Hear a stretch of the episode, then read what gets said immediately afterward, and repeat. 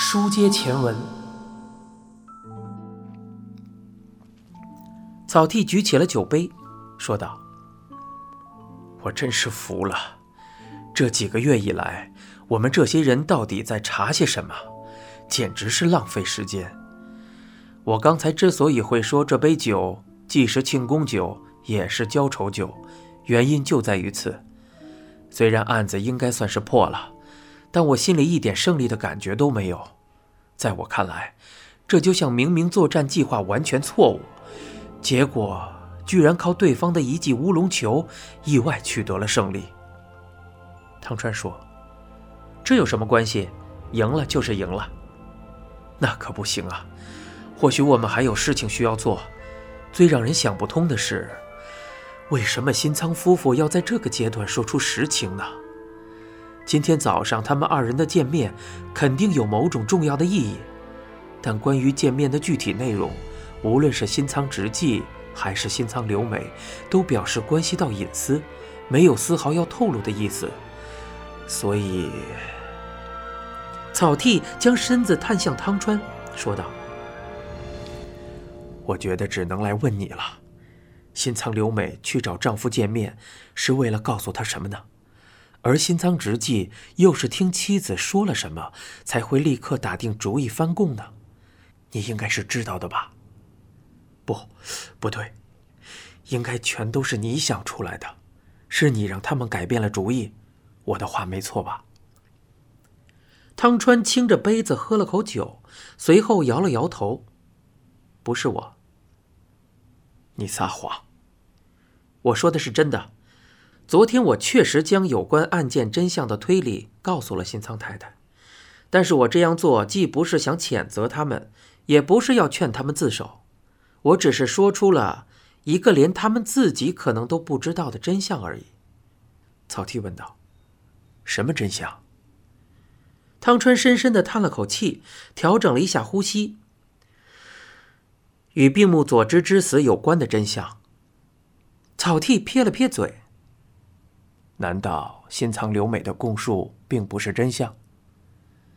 汤川说：“他只是说出了他知道的事情而已，并不能保证一定是真的。”汤川的话似乎不便外泄，草剃赶忙看了看四周：“咱们换个地方说吧。”“就在这儿吧，不会有人听见的。”草剃将脸凑了过去。“那你说吧。”汤川开口道。问题就在于出血的时间。出血？你们之所以决定逮捕连长，不就是因为在他以前的工作服上发现了佐治的血迹吗？如果是颅骨凹陷性骨折这种重伤，引发大量出血是很正常的。这样一来，现场就会留下相应的痕迹。在佐治失踪的第二天，当地的警方展开了大规模的搜查。要是地面上真的留有血迹，势必会引起警方的重视。我之前让内海查阅了你们当时的资料，发现警方对案发的公园也进行了调查，但并没有留下类似的记录。还有就是刘梅所说的话，他说他因为失手杀了佐之而受到了很大的打击，所以离开了现场一段时间。随后他虽然又折返了回来。但在找到佐治的发卡之前，他并不知道准确的位置。这些证据表明，地面上其实并没有留下血迹吧？草剃明白了汤川的意思，回应道：“没有血迹，那么在那个时候，在连长将佐治的尸体搬走的时候，佐治还没有出血。”汤川说：“你用到了‘尸体’这个词，但是。”他真的已经是一具尸体了吗？佐治并没有死，其实他还活着。你的意思是，这种可能性也是有的？我的意思是，这种可能性很大。被推倒在地确实可能会立刻身亡，但也不是那么容易发生的。颅骨的凹陷性骨折也是这个道理。人类的颅骨其实并没有那么脆弱。虽然刘美说佐治当时已经没有了呼吸，不过我觉得这很有可能是他在惊慌失措之下产生的错觉。草剃说：“如果真的是这样，那么杀死佐治的真正凶手……刚开始的时候，连长很可能也以为佐治已经死了。但如果在开车搬运佐治时，他突然醒来了呢？那么他好不容易想到的计划会彻底落空，佐治挣扎起来也很麻烦。”草剃说：“所以。”他就打了佐治的后脑勺，给了他致命的一击。出血，应该就发生在这个时候吧？汤川说：“是不是有这种可能？这可不是什么可不可能的了。喂，你这可是重大的发现啊！”草剃感到体温飙升。汤川说：“如果我是刘美的辩护人，我就会用那个发卡作为证据。”发卡，就是掉落在现场的一枚金色发卡。如果佐治倒地的时候就已经出血，发卡上应该会沾有血迹。要是分析后发现上面没有人血，那就可以提出主张，认为佐治的致命伤是由别人造成的。这样啊。草剃看了看表，还没有到晚上十二点。他从衣服内侧的口袋里掏出手机，正要站起来，汤川一把抓住了他的左手，将他拦了下来。这么晚了，让你的部下稍微休息会儿吧。发卡又不会跑，刘梅已经好好的保管起来了。说的也对，草剃转念一想，起到一半的身子又坐了回去。他将杯中的波本威士忌一饮而尽，随即招呼店员又续了一杯。这就是你刚刚说的，连新仓夫妇都不知道的真相吗？汤川点了点头。是的，是否要将做过的事告诉警方，其实交给他们自己决定就好。但是如果不知道真正的真相，这样做就毫无意义。因此我才过去提醒了他。所以新仓留美才会想和丈夫商量一下，在今天早上见了他。汤川说：“其实刘美也很苦恼。从目前这种情况来看，她的丈夫最多是故意伤人致死。然而一旦说出真相，新仓就要背上杀人的罪名了。不仅如此，刘美也会受到法律的制裁。但是，如果一直保持沉默，连长的所作所为就永远不会为人所知。更重要的是，在他们两人看来，他们必须要赎罪。”而且要通过一种正当合法的方式，所以，在最后的最后，他们两人还是打破了沉默。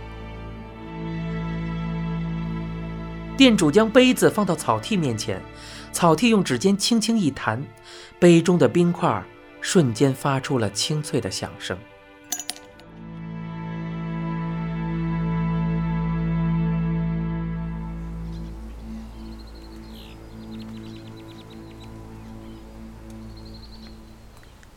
夏美在店门口挂好门帘，将正在准备的牌子翻到了正在营业的一面。仅仅是几个简短的动作，夏美却觉得好像完成了一件大事。啊，今天就要开门了！夏美的身后传来了一个女人的声音，她回头一看，原来是附近豆腐店的大婶儿。大婶身形富态，身上那件深紫色的毛衣开衫似乎稍微有些紧。夏美说：“是啊，今后也请您多多关照。”大婶和蔼的笑了起来：“呵呵，加油，支持你们！我过阵子就来吃饭啊。”谢谢，恭候您的光临。夏美将双手叠在身前，低头鞠了一躬。大婶说了再见，便转身离开了。望着她的背影，夏美轻轻地舒了口气，心里踏实了许多。这段时间以来，因为右太郎受到警方的频繁传唤，病木食堂一直都没有开门营业。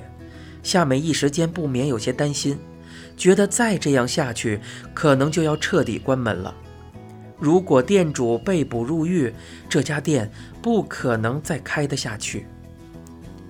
右太郎以杀人共同正犯及杀人预备犯之名受到追究，在杀人共同正犯这一点上，鉴于右太郎无法预料到新仓直纪的行为，所以罪名没有成立，剩下的便是杀人预备犯。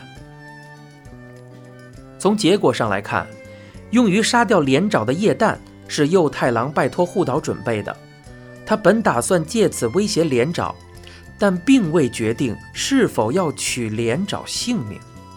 在右太郎看来，一切都要等听完连长供出的内容后再决定。问题在于他的说法是否会被认可。事实上，警方也怀疑右太郎早已认定连长就是杀害佐之的凶手，他只是单纯想在动手杀人之前听连长亲口承认而已。针对上述质疑，右太郎对审讯官这样说道：“确实，您要是这样想，我也没有办法。但是我让修作帮忙准备液弹时，真的没有想好下一步该怎么做。像杀人这么可怕的事情，我觉得自己是下不了手的。但我要是从那家伙……”从连长的嘴里听到了佐之遇害的情形，我可能也真会考虑动手。具体的就到时候再说吧，我就是这么打算的。虽然不太清楚别人在听到这番话时会作何感想，不过夏美确信父亲并没有说谎。右太郎原本就是一个小心沉稳的人，不过他肯定也在为自己的胆怯懊恼不已。杀害女儿的男人明明近在咫尺，他却始终没有办法拿起菜刀拼死一搏。这样的情况似乎也传到了审讯官的耳中，他们决定放弃将右太郎以杀人预备犯之名移送检方。时隔数日，病木食堂终于迎来了开门营业的那一天。你现在收听的是一辆松鼠播讲的《沉默的巡游》，精彩尾声就在下回。